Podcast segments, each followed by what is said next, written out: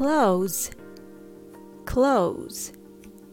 Clothes are something you would wear to cover your body, like shirts, pants, skirts, jackets, dresses, and so forth. They're also called garments. The word clothes is spelled C L O T H E S. So you might think you have to pronounce it clothes. But can you hear the TH sound in clothes? Actually, not really, because it's hard to say this, this, this. Let's practice how to say clothes. The first set of sound is the combination of C and L sounds.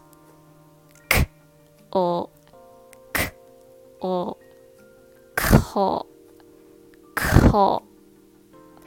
The next sound is the vowel O, O, like oh no. The last sound is the Z sound, like Z close, close. It's easy. Just think of close the door. That's it. Let's close the deal for the day. Thanks for listening.